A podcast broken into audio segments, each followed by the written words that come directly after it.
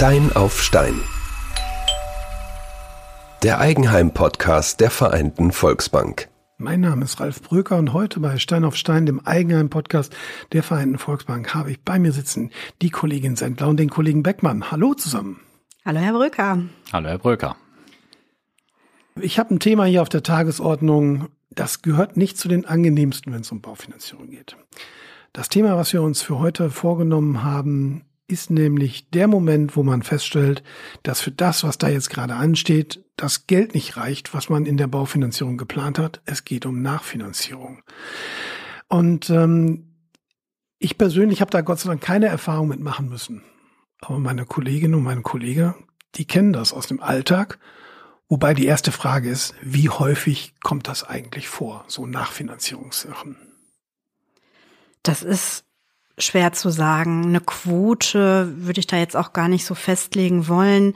Christoph, ich weiß nicht, wie es bei dir ist. Ich habe aktuell, würde ich sagen, so einmal in der Woche ein Gespräch zu einer Nachfinanzierung. Also bei mir im Bottrop würde ich jetzt vom Gefühl her sagen, weniger, vielleicht so einmal im Monat, äh, wirklich eine konkrete Nachfinanzierung. Aber sie kommt leider vor. Ist das denn äh, vor zwei, drei Jahren bei den ganz niedrigen Zinsen noch anders gewesen? Ja, definitiv. Mhm. Also da war es, kam das natürlich auch vor, dass sich einfach mal jemand ähm, vertan, verrechnet hat oder dass eben auch eine andere Ausstattung gewünscht war, so dass man sicherlich auch da mal Nachfinanzierungen hatte, aber äh, nicht im Ansatz in dem Ausmaß, wie das jetzt der Fall ist. Wir müssen da allerdings auch ein bisschen unterscheiden. Es gibt Nachfinanzierungen, die auf die Kunden zukommen, weil sich jemand verrechnet hat, der Architekt, weil die Handwerker ähm, die Kostenvoranschläge nicht halten konnten, sondern am Ende dann deutlich teurer waren.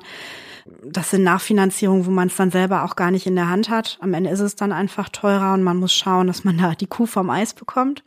Und dann gibt es diese Nachfinanzierungen, die ich sag mal, auf Kundenwunsch entstehen, weil einfach beim Bauen, beim Modernisieren nochmal andere Wünsche aufgekommen sind, so dass die Kunden aktiv im Vorfeld auf uns zukommen und sagen, na ja, statt der Gasheizung habe ich mich jetzt doch für die Wärmepumpe entschieden oder statt einer einfachen Badezimmerausstattung hätte ich jetzt doch gerne die freistehende Badewanne mit der ebenerdigen Dusche und so dass man dann im Vorfeld kalkulieren kann, rechnen kann, passt das. Das sind dann die Nachfinanzierungen, die nicht dramatisch sind, weil man drüber sprechen kann und es einplanen kann. Das sind dann die berühmten goldenen Wasserhähne, die man doch auf einmal haben möchte. Ne? Äh, das sagt man so. Mhm. Tatsächlich ist man überrascht, was man auch für eine gehobene Badausstattung heute schon auf den Tisch legen muss. Das also ist nicht ohne. Ich finde goldfarbene Wasserhähne gar nicht so schön. Ich habe auch gehört, schwarz wäre da viel moderner im Moment. Habe ich auch schon gesehen. Ich bin da aber eher klassisch. Hm, also schwarz ist, ist ja im Kommen ne? Mhm. und ähm, ja, kommt häufiger vor. Oh, aber hoffentlich dann nicht bei der Nachfinanzierung, dass man da schwarz sehen muss. Äh, die Kuh vom Eis kriegen ist, glaube ich, auch eine Frage von der Höhe der Nachfinanzierung. Ähm, wenn es darum geht, die freistehende Badewanne zu finanzieren, denke ich erstmal, wird es nicht in den sechsstelligen Bereich hineingehen. Aber wenn denn dann tatsächlich zum Beispiel Berechnungsfehler passiert sind oder aber eben zum Beispiel ein Handwerker ausfällt, der vielleicht sogar schon Geld bekommen hat, dann kann es ja schon mal wirklich richtig teuer werden oder so. Ne? Ja, ja, das stimmt, das stimmt. Und wir haben kurioserweise auch noch aus der Niedrigzinsphase jetzt Nachfinanzierung, wo halt wirklich halt Baumaßnahmen teurer geworden sind, weil Rohstoffe fehlen, weil Handwerker fehlen, Handwerker teurer geworden sind, Handwerker weggebrochen sind. Also es ist wirklich das, das komplette Portfolio, was man halt hat. Also ich habe es vor allen Dingen festgestellt beim Thema äh, Photovoltaik. Da sind die Preise ja innerhalb von einem Jahr massiv gestiegen. Da brauchten wir jetzt keine Nachfinanzierung, weil es eine Einzelmaßnahme war. Aber wenn das Teil eines äh, Gesamtkonzeptes ist und äh, man ist dann sowieso schon im höheren sechsstelligen Bereich unterwegs und auf einmal kostet irgendeine so Geschichte 10.000, 15.000 mehr, das kann schon so richtig wehtun, oder? Absolut. Ähm, auch die Wärmepumpen genau dasselbe. Ähm, ich habe jetzt einen Fall gehabt, wo wir wirklich sechsstellig nachfinanzieren mussten. Ganz schlimm. Also das tut uns ja dann auch wirklich leid für die mhm. Kunden, ne? wenn man sieht, das hat so nicht hingehauen und ähm, was äh, der Christoph Beckmann gerade angesprochen hat, wenn das Nachfinanzierungen sind, die aus Finanzierungen resultieren, die noch in der Niedrigzinsphase geschlossen wurden, dann sehen wir durch die jetzt höheren Zinsen einfach auch sportliche Raten an diesen Nachfinanzierungen. Das ist nicht witzig. Aber erstmal ist es ja so, vermute ich zumindest, dass so ein Baufinanzierungsgespräch jede Menge mögliche Risiken abklopft und dann erstmal schaut, ob es denn dann überhaupt ähm, irgendwo Probleme gibt und dass die Probleme vielleicht sogar schon irgendwann mal benannt worden sind. Läuft das so ab so im Baufinanzierungsgespräch, dass man guckt und sagt, das ist aber ganz schön auf Kante?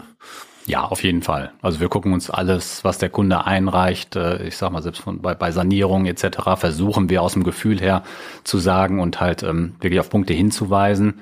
Im Endeffekt, ja, ist der Kunde derjenige, der es entscheidet, ähm, aber wir, wir gucken schon kritisch mit drüber und lassen uns auch die Zeit. Und die Hilfe ist ja auch notwendig. Ne? Also ehrlicherweise muss man sagen, das ist der Unterschied zwischen einer regionalen Bank, wo man ganz nah bei den Mitgliedern und Kunden ist, ähm, zu denjenigen, die in, online per Rechner mal eben so einen sechsstelligen Kredit verkaufen. Zumindest habe ich das so wahrgenommen bei meinen Finanzierungen. Absolut, weil uns der Kunde wichtig ist und auch die langfristige gute Zusammenarbeit wichtig ist.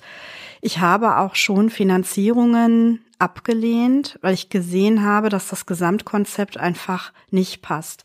Wenn die Modernisierungen völlig falsch kalkuliert sind. Ich bin keine Bausachverständige, aber man hat ja schon Erfahrungen. Wir wissen auch, was Eigenleistung da ausmachen kann, dass man dadurch eine Menge abfangen kann, aber eben nicht alles. Und wenn wir wirklich sehen, das passt nicht, die Kunden übernehmen sich, dann sagen wir im Zweifel auch mal nein. Das tun wir nicht gerne ganz klar. Aber wenn das notwendig ist, ähm, bevor wir einen Kunden in sein Unglück ähm, rennen lassen, machen wir es im Zweifel auch wirklich dann mal nicht. Dann ist ja auch kein Wunder, dass Nachfinanzierung auf der Basis von schlecht berechnet eher weniger häufig vorkommen. Häufiger offensichtlich, ich sage jetzt nicht der goldene Wasserhahn, aber der veränderte äh, Wunsch des Bauherrn, desjenigen, der also dann sagt, ich will hier was modernisieren, was auch immer da passiert und das soll jetzt so und so aussehen, nicht mehr so wie am Anfang. Ja, das ist richtig, dass solche Dinge häufiger vorkommen, aber auch das Verrechnen kommt vor, nämlich dann, wenn die Kostenvoranschläge einfach nicht passen. Ne? Also wir hatten Kostenvoranschläge, wir haben es alles schön ähm, aufgestellt, haben noch einen Puffer reingerechnet und am Ende ist dann die Photovoltaikanlage aber doppelt so teuer, ist die Wärmepumpe doppelt so teuer, wie man es vielleicht 2021 mal ursprünglich kalkuliert hat. Und dann sind wir in der Situation, dass wir auch Nachfinanzierungen in einer sportlichen Höhe umsetzen müssen. Kann die Dachdeckerfirma den Preis fürs Holz nicht halten? Die Firma, die die Stahlmatten reinlegt, sagt, die kriegen wir im Moment gar nicht. Alles verzögert sich, alles geht nach hinten. Die Preise steigen auch weiterhin und dann hat man tatsächlich ein echtes Problem. Wie löst man das? Einfach sich hinsetzen und sagen, wissen Sie was, äh, hier sind nochmal 100.000 Euro, kostet Sie die Rate X, das schaffen Sie schon? Oder wie macht man das?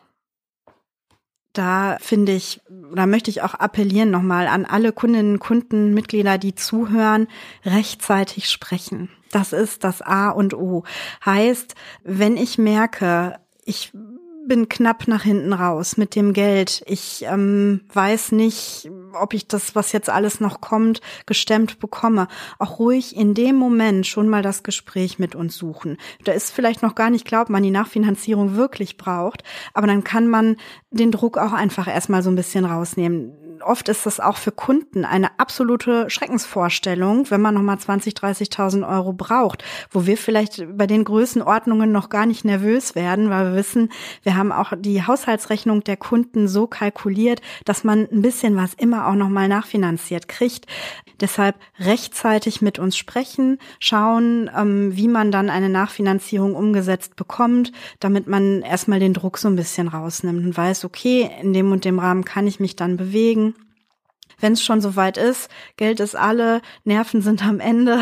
Ähm, auch in dem Moment kann man dann natürlich noch sprechen und einfach schauen, ähm, wie man das dann hinbekommt.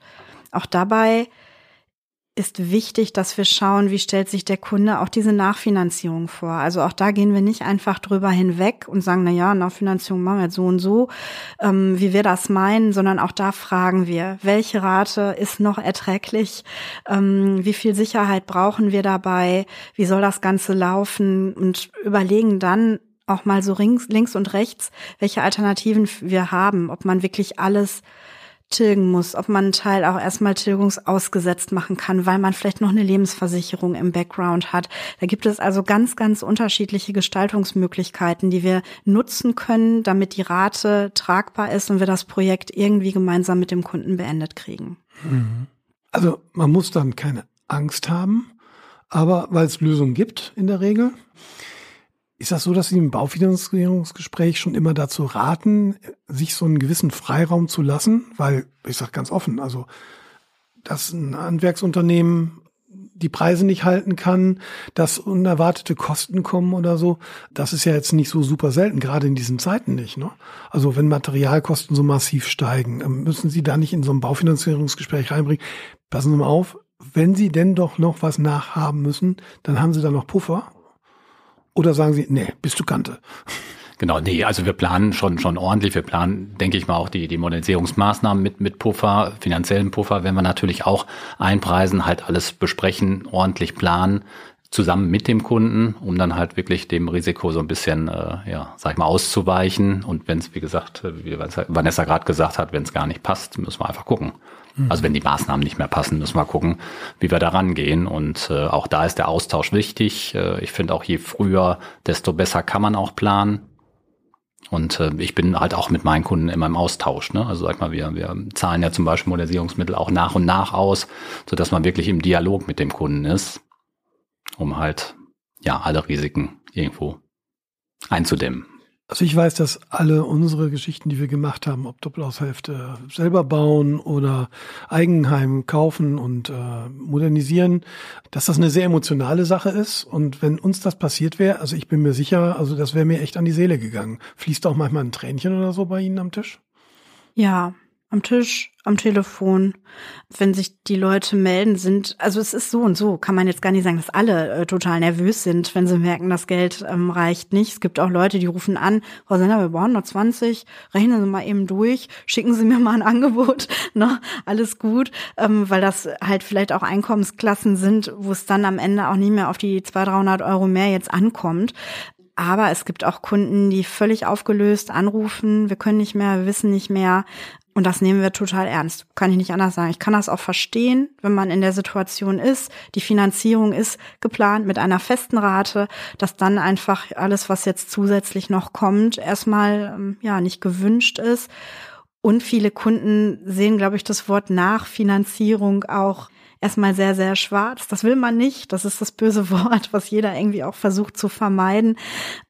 So schlimm ist es dann in 95 Prozent aller Fälle aber am Ende gar nicht. Und selbst in den fünf Prozent aller Fälle, wo es wirklich haarig wird, finden wir dann andere Lösungen und Wege und gucken wirklich gemeinsam, wie man es dann doch wieder erträglich hinbekommt. Wenn ich mal so zwei Stichworte einwerfen darf, so zum Abschluss, dann sind das das Thema sich ein neues Auto kaufen und den zweiten Urlaub machen. Gibt es das noch so, dass man in so einer Baufinanzierung das mit eingerechnet hat und dann auf einmal vor einer Nachfinanzierung steht? Nein, nein. Ich würde ganz klar Nein sagen. Was, was früher möglich war, wird auch teilweise von Kunden noch nachgefragt, wenn noch ein privater Kredit oder so besteht. Ähm, aber der Hauskredit sollte wirklich halt nur fürs Eigenheim sein. Und alles andere, was man sich dann den zweiten Urlaub leisten möchte, den soll man sich leisten, aber dann außerhalb der Baufinanzierung. Mhm. Ja, und ich glaube, wenn man eine Nachfinanzierung knapp hat oder so, dann ist das mit dem zweiten Urlaub vielleicht auch etwas, worüber man nachdenken soll. Wir haben auf jeden Fall ohne Nachfinanzierung das Auto, das wir zu Beginn des Eigenheimkaufs gehabt haben, 2005, dann erst im vergangenen Jahr verkauft für 600 Euro. Und das war eine gute Sache, weil das Geld, was wir da nicht ausgegeben haben fürs neue Auto, das konnten wir dann in die Tilgung reinstecken. Das freut uns heute doch sehr, muss ich gestehen. Ja, Abschließende Frage, Thema Nachfinanzierung. Wie wird sich das so entwickeln? Was schätzen Sie? Wird es dabei erstmal bleiben, dass Nachfinanzierung ein Thema sein wird? Oder wird es eher in Richtung gehen, ah, es alles normalisiert sich, alle gewöhnen sich an die hohen Zinsen, alle gewöhnen sich an die hohen Preise und deswegen Nachfinanzierung wird zukünftig kein Thema mehr sein? Kein Thema, also das auf keinen Fall. Ähm, das wird immer mal wieder vorkommen. Ich glaube, dass sich das ein Stück weit beruhigt, weil diese krassen Preissprünge, wie wir sie jetzt ähm, zuletzt 2022, vielleicht auch noch Anfang 2023 hatten, die werden nachlassen. Die Baumaterialien werden hoffentlich, ne, die goldene oder die, die Glaskugel haben wir ja alle nicht auf dem Tisch stehen, wo wir da reinschauen können. Aber ich glaube, dass wir diese krassen äh, Preissprünge in den nächsten Jahren so nicht mehr erleben werden. Ich hoffe das jedenfalls. Und ähm, das würde dann natürlich auch bedeuten, dass die Nachfinanzierungen ein bisschen zurückgehen. Auch die Rückkehr der goldenen Wasserhähne. Könnte dann tatsächlich passieren, ne? dass man doch dann wieder aus. Wir waren dann in diesem Sanitärhaus, diesem nicht Sanitärhaus, wie heißt das, im, im Großhandels, äh, äh, Groß, Groß, wie heißt das denn nochmal, wo die Handwerker einmal einkaufen? Äh, Groß, beim Großhandel. Großhandel. Hm. Genau, äh, Sanitätsgroßhandel, da haben wir geguckt und auch wunderbare Sachen gefunden und so. Und diese freistehende Badewanne aus Chromagan oder Porzellan und englischer Stil und so das könnte dann ja wiederkommen, ne? wenn es nicht mehr aus der Not heraus passiert, sondern aus Lust und Laune. Ja, warten wir's ab. wir sind für alle Wünsche da. Okay, wenn es dann Wünsche sind und keine Not, freut mich das auch für unsere Mitglieder und Kunden. In diesem Sinne, schönen Dank in die Runde. Vielen Dank. Vielen Dank und auf Wiedersehen. Eine Produktion der Graukaue.